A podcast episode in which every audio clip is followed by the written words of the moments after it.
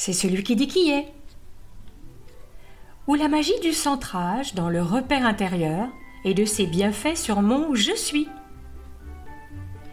Dans cet épisode qui me tient vraiment à cœur, je t'explique pourquoi c'est important pendant cette période de rentrée de rester sur son axe en toute situation, ne pas se laisser déborder comme avant les vacances et optimiser la confiance en soi dans ses relations.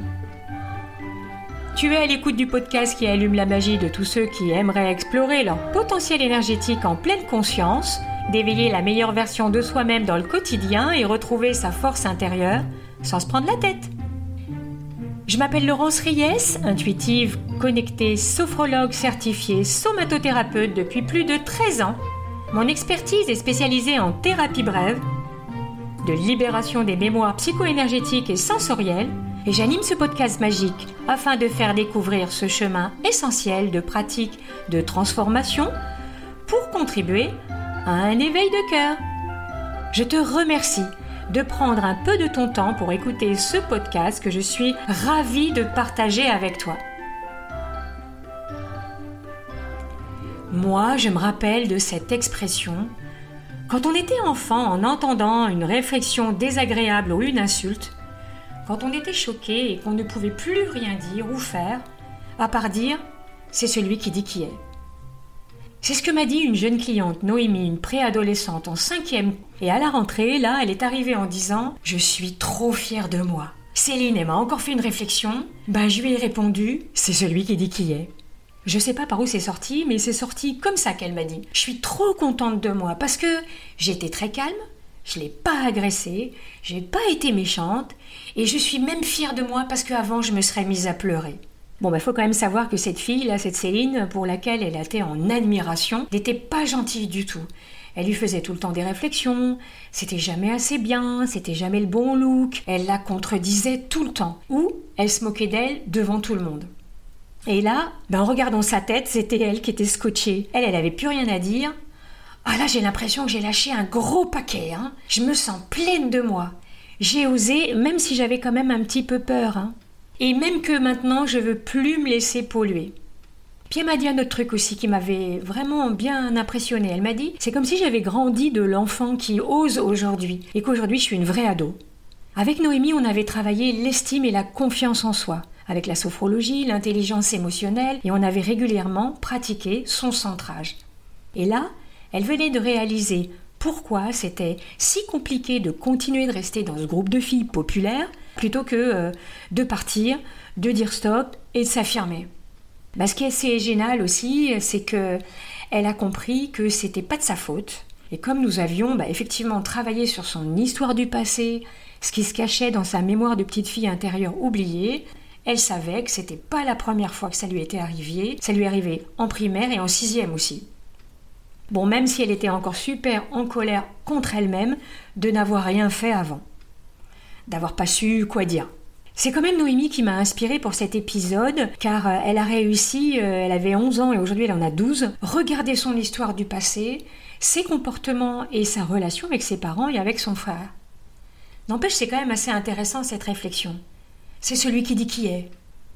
Tu dis ça de moi parce que tu dois l'avoir en toi. Non mais euh, c'est de toi que tu parles, moi je me reconnais pas là-dedans, je te la renvoie faut quand même un sacré courage, une bonne dose de confiance en soi pour répondre ça du tac au tac.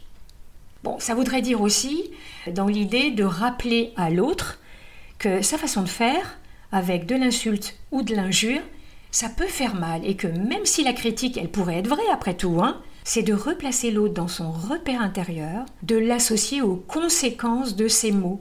Parce que oui, bah oui, ça fait mal. Surtout quand t'arrives pas à répondre, et pendant ce temps-là, t'as le stress qui monte, et en plus de se dire dans sa tête euh, c'est ça qu'il a comme vision de moi?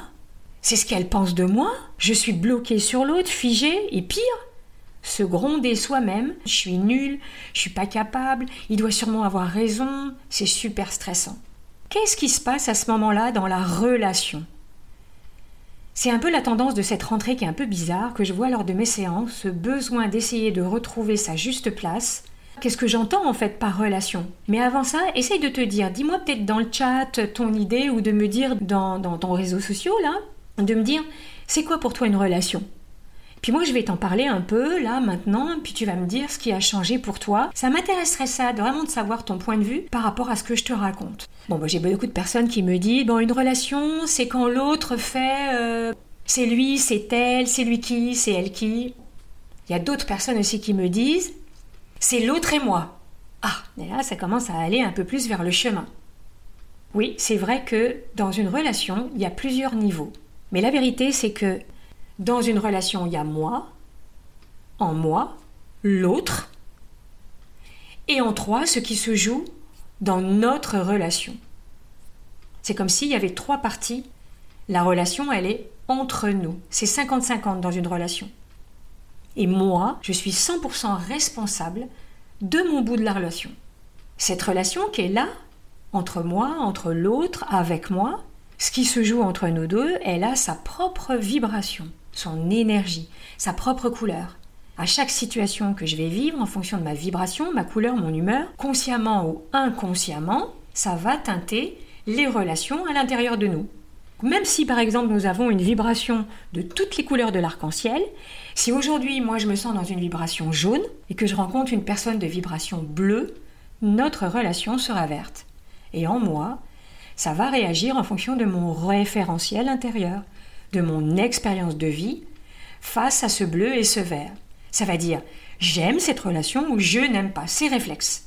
Par exemple, moi qui suis jaune aujourd'hui, au contact d'un bleu, d'une bleue, de ce que je vois, je sens, j'entends, je perçois de l'autre, par sa façon de parler, son geste, son mot, son attitude bleue. Ce qui va faire écho avec moi va me rappeler plein de bleus. Et si ça me rappelle plein de bleus super sympas dans mon histoire, si ça dit j'aime dans mon cœur, si c'est agréable dans mon cœur, ça va dire oui j'ai envie. Oui j'ai envie de partager avec cette personne bleue une relation de verte. Dans mon corps c'est confortable, je reste centré, à ma juste place, dans le présent et c'est la plus belle partie de moi qui s'exprime, dans ma tête, mon cœur et mon corps je partage dans notre relation verte, j'accueille l'autre dans son bleu, et notre relation va pouvoir s'harmoniser dans une action juste, en cohérence, partagée et co-créée, vers une évolution de nos couleurs dans le repère intérieur de chacun. Mais si ce que je vois, je sens, je perçois de l'autre dans son bleu, en une fraction de seconde, ressemble consciemment ou inconsciemment à quelque chose de bleu ou de vert de mon passé, inconfortable ou désagréable, même si cette personne n'est pas mal intentionnée. En moi, c'est inconscient, ça va dire Ouh là là, attention, je n'aime pas. Si j'ai appris à rester centré sur moi, alors je peux interagir quand même avec l'autre et c'est ok dans cette relation verte. Mais si ça fait écho à des parties encore en souffrance, tristes, qui ont eu peur, frustré dans une de mon histoire personnelle, de cette vibration bleue, verte ou les deux, il y a un danger potentiel consciemment ou inconsciemment. J'ai peur par rapport à la situation du passé, je n'aime pas cette situation qui ressemble à celle du passé, je suis décentré dans le passé, je suis plus dans le présent, ou projeté dans le futur en réaction dans mon corps, comment je vais faire, je suis stressé, tendu, je peux même réagir de façon disproportionnée avec mes trois modes de réaction de survie, la lutte et la colère, la fuite et je pleure, je fige et je me soumets en apnée. Mon histoire du passé rejaillit sur mon présent comme des projections des fils qui me bloquent et me limitent. Et toi alors, est-ce que ça t'est déjà arrivé de ressentir des situations comme ça où le passé, ou des parties de toi consciemment ou inconsciemment, viennent interagir à ta place? C'est une réaction réflexe de survie. Et c'est là que réactiver la magie du centrage par des exercices de sophrologie est indispensable pour retrouver la juste relation en soi-même, rester dans son repère intérieur, surtout dans des situations difficiles. Ça s'apprend, ça se fait pas comme ça. Choisir d'être 100% responsable dans mon bout de la relation, en moi et ce qui se joue autour de nous, rester centré dans mon corps, bien dans mon corps, à ma juste place. Mais attention, être 100% responsable de mon bout de la relation, c'est aussi faire attention à mes filtres en moi-même. Par exemple, quand je critique l'autre, je dévalorise l'autre, je peux me dire en moi-même, c'est celui qui dit qui est, en parlant de moi. Par rapport à l'autre aussi, quand je me compare, je me dénigre, me minimise, ou que je me dis c'est la faute de l'autre, c'est à cause de l'autre. Pratiquer le centrage pour se recentrer, ça peut aller très vite. Encore faut-il avoir la bonne technique prendre conscience de son référentiel du passé et j'en parlerai dans un prochain épisode. En fait, le plus difficile, c'est de s'apercevoir que je suis décentrée. Je vais finir par les mots de euh, Deepak Chopra qui disait Je ne vois l'autre que de mon propre reflet. Miroir, miroir.